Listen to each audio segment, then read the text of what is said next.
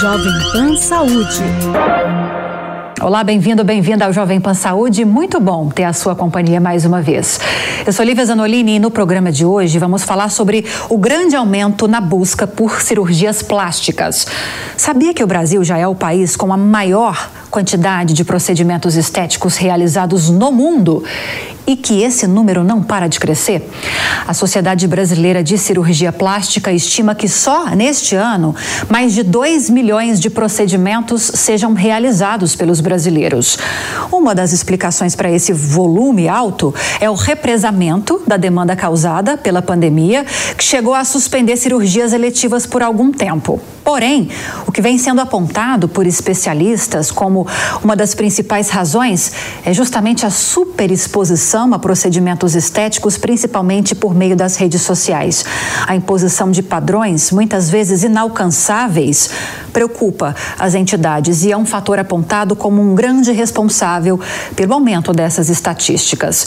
E para a gente falar mais sobre esse universo das cirurgias plásticas e sobre como lidar com uma pressão estética alimentada pelas redes sociais, nós recebemos aqui hoje nos estúdios da Jovem Pan Adriana Severini, psicóloga e especialista em terapia cognitivo-comportamental e também psicóloga. Muito obrigada pela participação hoje, doutora bem-vinda. Obrigada, eu que agradeço o convite. E também o doutor Alexandre Senra, que é cirurgião plástico do Hospital Albert Einstein. Doutor, bem-vindo também. Obrigado. Obrigada pela presença. Carinhoso. Temos muitos assuntos para tratar aqui hoje. Vou começar então com o doutor Alexandre. Daqui a pouco eu vou trazer aqui também, doutor, alguns dados, um ranking de cirurgias que são mais realizadas tanto por homens como também por mulheres. Eu trouxe alguns motivos para esse aumento previsto para cirurgias agora em 2023. Tem mais algum ingrediente que dá para a gente citar aí ou é isso mesmo? Então, eu acho que o represamento causado pela pandemia e, e o impacto da rede social hoje, tanto para qualquer faixa etária, faz com que a procura, a pessoa se vê de, com mais frequência, seja numa selfie, seja no que ela posta, seja na fotografia tirada, e isso impacta de uma forma que causa um, um desconforto desconforto, seja o nariz que ela acha que naquela posição ficou ruim, a pálpebra que está caída, o ganho de peso, a, e, e, a fotografia que ela tirou na praia e a mama não estava bonita. E o país, é, é, o Brasil, por ser um país tropical, a gente expõe mais o corpo. Então sempre houve uma demanda muito maior num país tropical do que num país nórdico, por exemplo, e isso faz com que a gente tenha uma procura maior pela cirurgia plástica. Não existe nenhuma novidade que o Brasil seja hoje o campeão eh, mundial em realização de procedimento estético. E a cirurgia plástica brasileira, tal como é, é, é, sabido por todo mundo, tem uma referência, é uma referência mundial pela qualidade, pelo bom senso do cirurgião plástico brasileiro e pela qualidade do profissional ao desempenhar e, e, e entregar esse resultado tão benéfico e de que no caso do paciente causa uma insatisfação e você consegue ali resolver o problema que está causando essa essa baixa de autoestima esse problema que a gente consegue com o bisturi resolver. É, tem vários aspectos nessa, nesse aspecto médico, principalmente, que a gente ainda vai tratar nesse programa a respeito das cirurgias plásticas. Mas, doutora Adriana, o doutor Alexandre já entrou num ponto crucial dessa entrevista, que é o impacto das redes sociais nesse levantamento, nesse número, nessa previsão de um número recorde de cirurgias previstas agora para 2023. É algo preocupante isso ou não? Eu acho que é preocupante dependendo da expectativa da pessoa. Então, assim, ela tem que saber claro aquilo que vai acontecer, como ela vai ficar, e aí o, o cirurgião, o médico, tem que ter esse bom senso que o doutor falou de explicar realmente qual vai ser o resultado. Porque às vezes você cria uma expectativa além daquilo que vai ter e ela, fica, ela acaba ficando insatisfeita e ao invés de melhorar a autoestima, acaba diminuindo. Então, assim, é, tem que ser muito criterioso na hora de conversar e escolher o seu cirurgião plástico. E aí entra nessa questão dos cuidados também, aspectos que eu falei que a gente vai tratar ainda, mas antes, eu queria trazer algumas informações sobre esse levantamento para você que está acompanhando a gente aqui no Jovem Pan Saúde, com um ranking de cirurgias mais realizadas. Vamos lá. Uma pesquisa feita pela Sociedade Brasileira de Cirurgia Plástica em 2021, que foi o último levantamento feito, mostra que os cinco procedimentos estéticos mais realizados no Brasil por mulheres são implante de silicone, lipoaspiração, blefaroplastia, abdominoplastia e mastopexia. Já as cinco primeiras posições de cirurgias plásticas mais realizadas por homens, temos então a ginecomastia, blefaroplastia, lipoaspiração, rinoplastia e otoplastia. Doutor Alexandre falou a respeito disso, sobre essa comparação com outros países. Os brasileiros preferem fazer cirurgias, só que aqui trazendo outro aspecto dessa comparação, tá? Os brasileiros preferem fazer cirurgias na região corporal. Quatro de cinco cirurgias estéticas são realizadas nesta região. No Japão, por exemplo, acontece o inverso. Quatro de cinco cirurgias são realizadas no rosto. E até nos aprofundando, doutor Alexandre, nessa informação que o senhor trouxe para a gente, que o brasileiro é o campeão mundial em procedimentos estéticos, em cirurgias estéticas realizadas. O implante de silicone é uma tendência de muitos anos no caso das mulheres. Sempre é o campeão de procura, né? É uma cirurgia muito benéfica, que, que traz uma satisfação muito grande para a paciente. Seja pela, pela constituição que ela tinha de ter pouca mama, e a mama está muito ligada à sexualidade, é. Tá, é, essa, essa visão no espelho é, é, é muito importante, tal como uma pós gestação, que a mama é, é, tem um, um, desabamento, ela perde volume, ela perde a forma. Então o implante silicone, que vem lá de trás, desde 1960, é, quando for, nos Estados Unidos foi realizado o primeiro implante, a gente vê que houve um crescimento muito grande e também pela qualidade dos implantes, pela sofisticação do invólucro e a segurança que a gente tem hoje com relação à cirurgia de mama. Existe até uma tendência, Lívia, é, existe um, uma propagação de uma, de uma tentativa de, de queimar o implante de silicone, é, falando que o implante de silicone, é, que a mulher tem que fazer explante, que a mulher não pode ter. Não tem nenhum estudo científico comprovado, sério, que mostre que o implante é lesivo. Até a questão do, do implante do câncer de mama está bem, bem estudado e nos mostra que é uma cirurgia extremamente seguida. Hoje, existem no mundo mais de 45 milhões de mulheres com implante de silicone. E aí se acha uma doença que tem 800, 900 mulheres num universo de 45 milhões e as pessoas querem ir para a rede social falar: ó, oh, tem que tirar, ó, oh, explante, tem que ficar sem nada. Isso é um caos para as mulheres. E as mulheres têm procurado, e eu acho que é importante o cirurgião plástico orientar. E, e um programa desse é uma oportunidade muito importante para se dizer que é seguro, é bom traz autoestima e é bastante benéfico como um todo esse procedimento. Então não existe esse risco todo.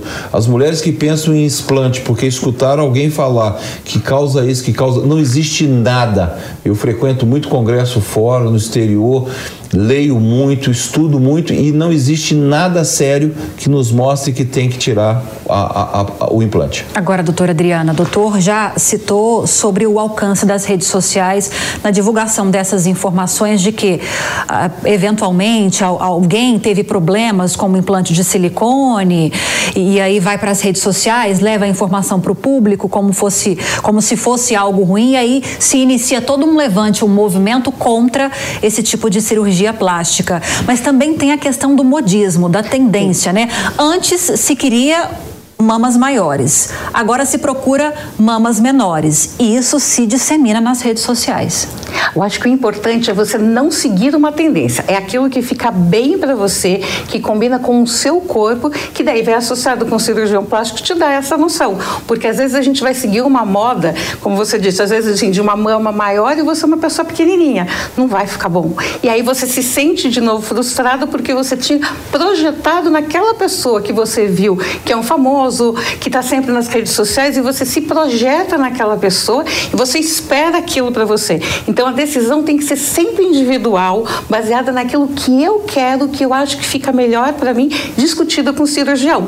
Porque senão a gente coloca uma expectativa muito grande e se frustra. Daí, ao invés de você ter um aumento da sua autoconfiança, ela acaba diminuindo, da sua autoestima. Porque a autoestima, todo mundo fala, é, ela realmente é um processo de dentro para fora, mas se você começa a trabalhar fora o exterior, que de uma certa forma é um pouquinho mais fácil, se você se sente bonita quando você vê, você começa a sentir também uma melhora dentro de você. Então você começa a se sentir mais segura e é inclusive mais fácil para um psicólogo trabalhar a autoestima das pessoas quando ela já tem esse, esse impulso, que acho que é um apoio, um impulso do externo. Então é um trabalho em conjunto, de você ter o exterior bonito e aí você começa a se sentir mais propensa a trabalhar todo o seu interior.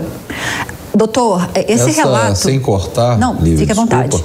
Mas isso que a doutora Adriana falou é muito importante, porque o profissional sério ele vai mostrar isso para o paciente Isso de uma forma bastante objetiva. Você tem que entender a altura do paciente, o que, que ela tem de tórax, diâmetro tanto posterior, lateral, o que, que ela tem de quadril, para oferecer uma coisa independente da moda. Isso. Eu sempre tive esse conceito. E o conceito de beleza, ele é muito importante. Daí pro- procurar um profissional sério. É. É mais Um comum profissional chegar... habilitado, um profissional Sim. que possui o título especialista pela Sociedade Brasileira de Cirurgia Plástica, referendado pelo Conselho Federal de Medicina, e não o profissional que se intitula cirurgião plástico, que às vezes nem é cirurgião plástico, pode ser até médico, mas que está exercendo uma, uma área específica da medicina sem estar habilitado para isso e fazendo coisas que depois, quando tem um problema, volta para a gente consertar. sim. Então, essa importância do, do, do, do, eh, da consulta, do entendimento, das explicações, para poder se chegar a uma conclusão do que, que é bom para paciente e, com isso, oferecer o melhor resultado possível. Mas é comum a paciente, doutor, chegar no consultório com uma foto, uma imagem. Mas aí você tem a obrigação de convencê-la que pela altura dela, é, essa mama vai ficar muito grande, vai ficar pesada, não vai ficar proporcional. O conceito da proporcionalidade é o mais importante na cirurgia plástica. E essa, essa harmonia que o bom cirurgião consegue oferecer, pensando nas proporcionalidades, é que faz o natural. O professor Ivo Pitangui dizia uma coisa muito interessante, e eu ouvi várias vezes falando isso, é que ninguém quer ser diferente de ninguém. As pessoas querem se, se, se, se misturar na multidão. Então, quando você olha a multidão e fala, ó, o careca, o narigudo, a peituda, não é isso. As pessoas querem. Ninguém quer ser diferente de ninguém. As pessoas querem ser naturais. E o conceito da cirurgia plástica, o bom resultado da cirurgia plástica, quando você oferece naturalidade e harmonia, é o sucesso. E o profissional tem que procurar isso. Não adianta pegar uma menina baixinha e colocar uma mama desse tamanho, não vai ficar bom.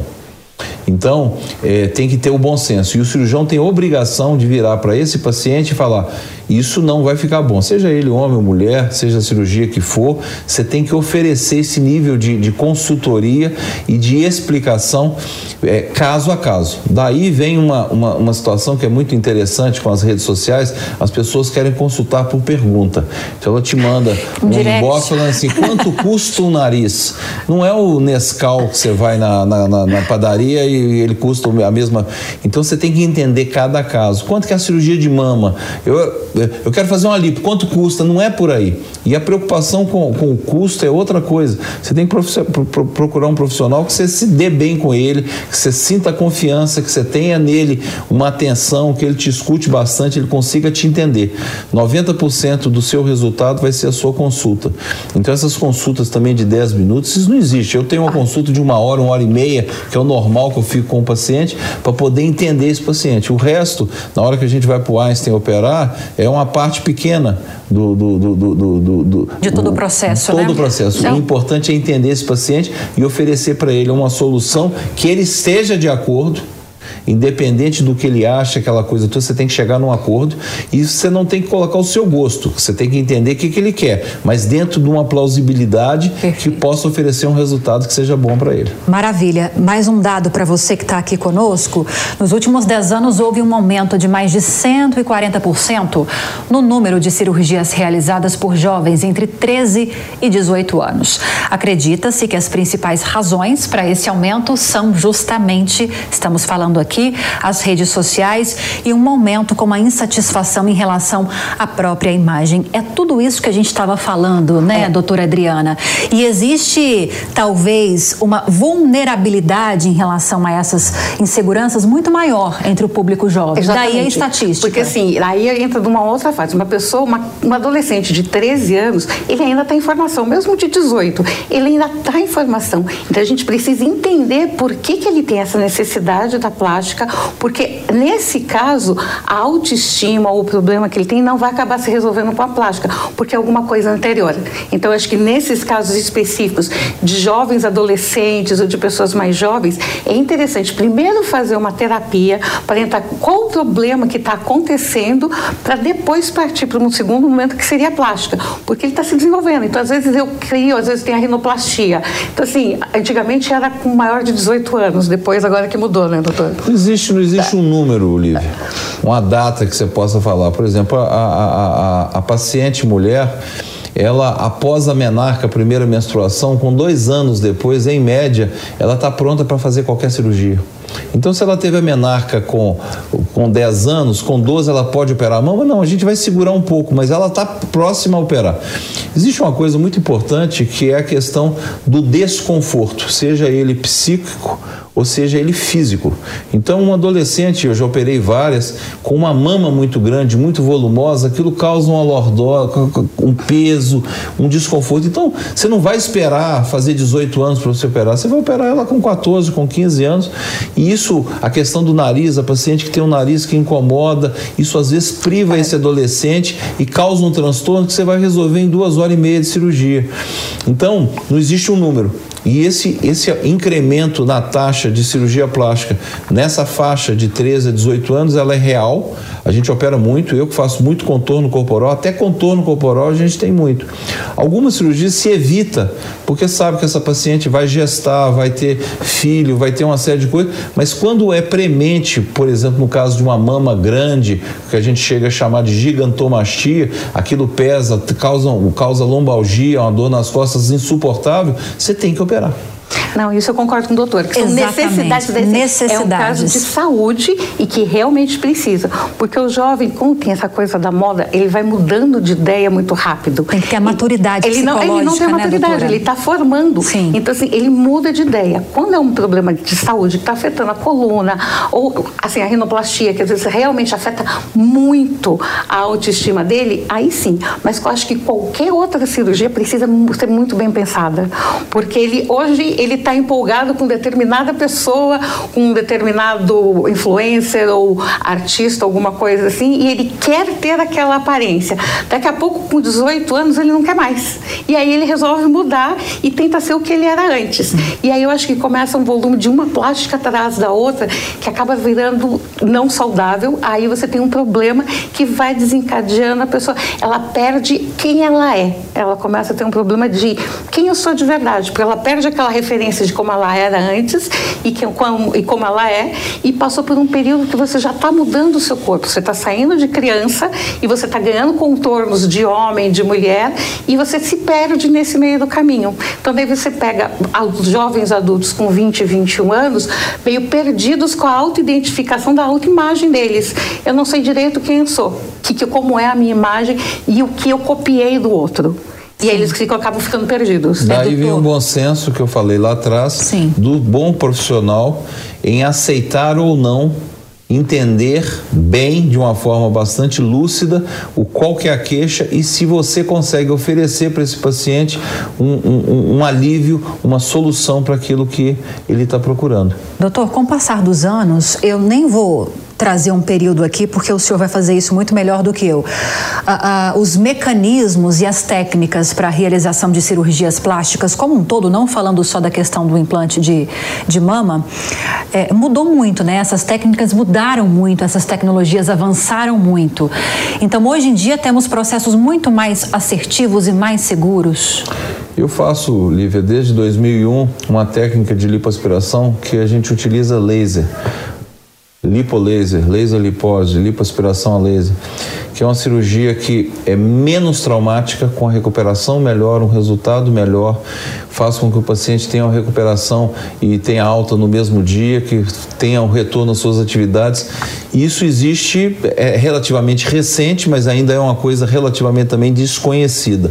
Mas assim, a, o aprimoramento da medicina como um todo, ele, ele passa pela cirurgia plástica também. Então, não só na qualidade do implante que eu falei há pouco, como em técnicas novas que a gente tem hoje e que consegue fazer é, com que a gente consiga um resultado melhor. Já existe até cirurgia robótica para a cirurgia plástica. Você já pode fazer a aplicatura dos músculos que se afastam com a gravidez, os músculos reto-abdominais, com o robô com pequenos cortes, sem necessidade de ter que fazer uma abdominoplastia completa. Então, todo esse avanço, e quem frequenta congressos no exterior tem essa oportunidade, consegue ver isso de uma forma bastante mais precoce antes que chegue a grande, a, grande coletividade. Então, esse, esse sucesso é, da cirurgia plástica como especialidade e, e, aliada à qualidade do cirurgião plástico brasileiro é. faz com que a gente tenha uma cirurgia de primeiríssimo número. Sim. Primeiro mundo em tudo por tudo. É, existe uma grande respeitabilidade, quem viaja bastante vê isso, a, o nível de respeito que o cirurgião plástico brasileiro tem no exterior. A gente é respeitado, é aclamado, é aplaudido, porque junta-se o bom senso, a qualidade do resultado, a qualidade do tratamento, a mão, a habilidade e o senso de estética, principalmente, e a gente tem uma cirurgia plástica de primeiríssimo mundo. Só para a gente complementar aquela informação que o senhor trouxe agora há pouco, né, dizendo sobre a importância de procurarmos aquele paciente, aquela pessoa que precisa ou que quer fazer cirurgia plástica, de procurar profissionais que estejam credenciados, é, profissionais respeitáveis, confiáveis. Onde procurar esses profissionais? O Existe site, um site, uma O site plataforma? da Sociedade Brasileira de Cirurgia Plástica, que é cirurgiaplástica.org.br, se você colocar o nome lá, Alexandre Senra, vai aparecer que eu sou membro especialista, titular, vai aparecer todos os meus dados, ou seja, eu passei por seis, seis anos de medicina, três anos de cirurgia geral e três anos de cirurgia plástica. São 12 anos de, de, de formação é, é, isso daria um outro programa a gente falar sobre a invasão da especialidade. Mas só para te dar um dado que é muito interessante para a audiência, o Conselho Regional de Medicina do Estado de São Paulo fez há uns anos um estudo sobre problemas que apareciam de cirurgia plástica na mídia. E foram estudar. Apareceu um aqui, outro aqui, outro aqui, e foram estudar. 97% eram não cirurgiões plásticos. É. Então isso é muito sério e a, as pessoas têm que procurar não pelo valor, não pela, pela, até mesmo pela rede social. Ela tem que se inteirar e poder saber quem é aquele profissional que você vai se entregar para poder fazer a cirurgia que você vai fazer. E tem que procurar uma pessoa treinada. Agora, falando sobre essa preocupação em relação aos profissionais que não são profissionais, né, doutora Adriana? A doutora Alexandre destacou isso para a gente agora. É muito comum a gente a gente não, mas muitas pessoas se guiarem por perfis nas redes sociais de profissionais que têm milhares de seguidores, milhões de seguidores, achando que esse quantitativo de seguidores é, é um critério importante para se definir se aquele médico será o seu médico ou não, se é que é um médico. Exatamente. Por isso que é muito importante você não se guiar por isso. É você conhecer, pesquisar o médico. Não fecha de uma vez com o primeiro médico que você vai. Pesquisa aquele que você se sente mais seguro e depois, como o doutor falou, vai, você vai buscar o credenciamento dele, ver se ele tem algum processo, se tem alguma coisa para que você se sinta segura na hora de fazer a cirurgia e aí sim ter um resultado bom que vai te trazer é, automaticamente consequências boas na sua vida emocional e psicológica. Quando você está tete a tete em, em frente a pessoa, você tem que esclarecer suas dúvidas e, e tem que bater. Eu tenho que gostar de você, você tem que gostar de mim para a cirurgia dar certo. Sim. Senão, não vai funcionar. Existe contraindicação para claro, cirurgia plástica? Claro, existe um, um milhão de contraindicações. De cada dez pacientes que passam por mim, eu contraindico três, quatro. Mas eu tenho que ter essa, essa, essa ética e essa seriedade em saber contraindicar. E se eu acho que a expectativa, que foi o que você falou no início, é muito superior ao que eu vou conseguir oferecer, eu, eu também não quero operar esse paciente, porque eu vou ter um problema. Se você tem uma expectativa que eu não vou conseguir alcançar, isso faz com que a nossa cirurgia já comece errada. Se eu conseguir te convencer e te conseguir te mostrar o que, que eu vou conseguir oferecer e você topar, ótimo, lindo, maravilhoso, a chance de sucesso é muito grande. Mas existe essa, essa panaceia com relação ao que eu vou conseguir e às vezes isso não é verdadeiro. E é muito importante as pessoas aceitarem esse não do cirurgião plástico. O que não deve ser comum. Não, porque ele aceita, ele vem, ele vai com o doutor Alexandre, ele fala não, ele médico. vai para outro, até a hora que ele encontre um médico que não é que nem plástico, sempre é médico. Exatamente. E que acaba aceitando fazer aquele tipo de cirurgia e aí depois tem todo o problema emocional para a gente corrigir, porque às vezes tem alguns erros que são tão feios que você não consegue corrigir esteticamente. E aí fica todo o trabalho emocional para você ir aumentando a autoestima daquela pessoa que acreditou tanto num resultado milagroso que não aconteceu e ficou pior. Então, assim, é muito sério. As pessoas precisam pensar muito e buscar um excelente profissional. Como trabalhar o paciente, doutora Adriana, que é visível essa situação que a senhora destacou para gente, de o paciente às vezes não ter nenhuma necessidade ou então nenhuma questão estética para ser resolvida, mas percebe-se que há uma questão emocional, uma questão ligada à saúde mental que faz com que o paciente queira é, sempre estar tá fazendo mudanças, procurando essas cirurgias estéticas, plásticas especificamente? Como trabalhar esse paciente que nunca vai estar satisfeito com o resultado que ele vai conseguir na clínica? Isso você vai perfeito, porque tem várias pessoas que vão ter, fazem uma, fazem duas, fazem Sim. cinco cirurgias e querem mais. É trabalhar o vazio interior. O que está acontecendo com ele, que está esse vazio, que a pessoa não consegue se enxergar, ela está sempre em busca de uma perfeição que é irreal, que ela não acontece, e ela tem Assim, e essa frustração, porque ela faz uma, ela acha que tem que fazer mais cinco, e aí vai indo. Então, assim, tem que uma hora que, mesmo como psicólogo, tem que falar, bom, vamos parar, vamos entender qual é esse vazio, por que, que você busca tanto essa perfeição que não existe, o que tem no outro, assim, no componente da vida toda dela, no emocional, que criou esse vazio para que ela busque essa perfeição incessante. Perfeito. Bom. Tem um nome, chama de esmorfofobia, a pessoa se vê diferente é. do que ela é no espelho, ela está sempre procurando alguma coisa. E aí vale o profissional sério indicar até tratamento. E aí você manda é. se Isso é- tratar, é... porque não sou eu que vou resolver o problema. Sim. É, porque vem a dismorfia corporal, Sim. você vê uma imagem que não é você no espelho e você realmente acredita que você está vendo aquilo. E você quer mudar. Então, não adianta cirurgia plástica nenhuma, porque ela vai continuar vendo aquela imagem totalmente transformada Sim. do que ela é real. Então, assim, é como se ela enxergasse uma outra pessoa no espelho. É, é já é um problema psicológico é. mesmo. Eu teria mais 300 perguntas para ah. fazer para os meus especialistas hoje, mas infelizmente o nosso tempo acabou. Queria agradecer a doutora Adriana Severini, psicóloga especialista em terapia cognitivo-comportamental. Doutora, muito obrigada pela presença aqui muito hoje. Muito obrigada, Lívia. Foi um prazer estar aqui com vocês. Prazer foi nosso e também recebemos o doutor Alexandre Senra, cirurgião plástico do Hospital Albert Einstein. Doutor, muito bom recebê-lo aqui também. Obrigado. Seja bem-vindo sempre. Muito obrigado. E a você que esteve conosco, obrigada pela audiência e pela companhia de todas as semanas. O Jovem Pan Saúde fica por aqui. Espero que tenha gostado do programa de hoje. Se você tiver alguma dúvida, quiser sugerir um outro tema, lembrando que é só enviar um e-mail para a gente, saúde@jovempan.com.br. Para rever essa e outras tantas entrevistas, é só acessar o canal Jovem Pan News e também o aplicativo da Panflix para Android e iOS. Um grande abraço para você e até a próxima. Jovem Pan Saúde. Realização Jovem Pan News.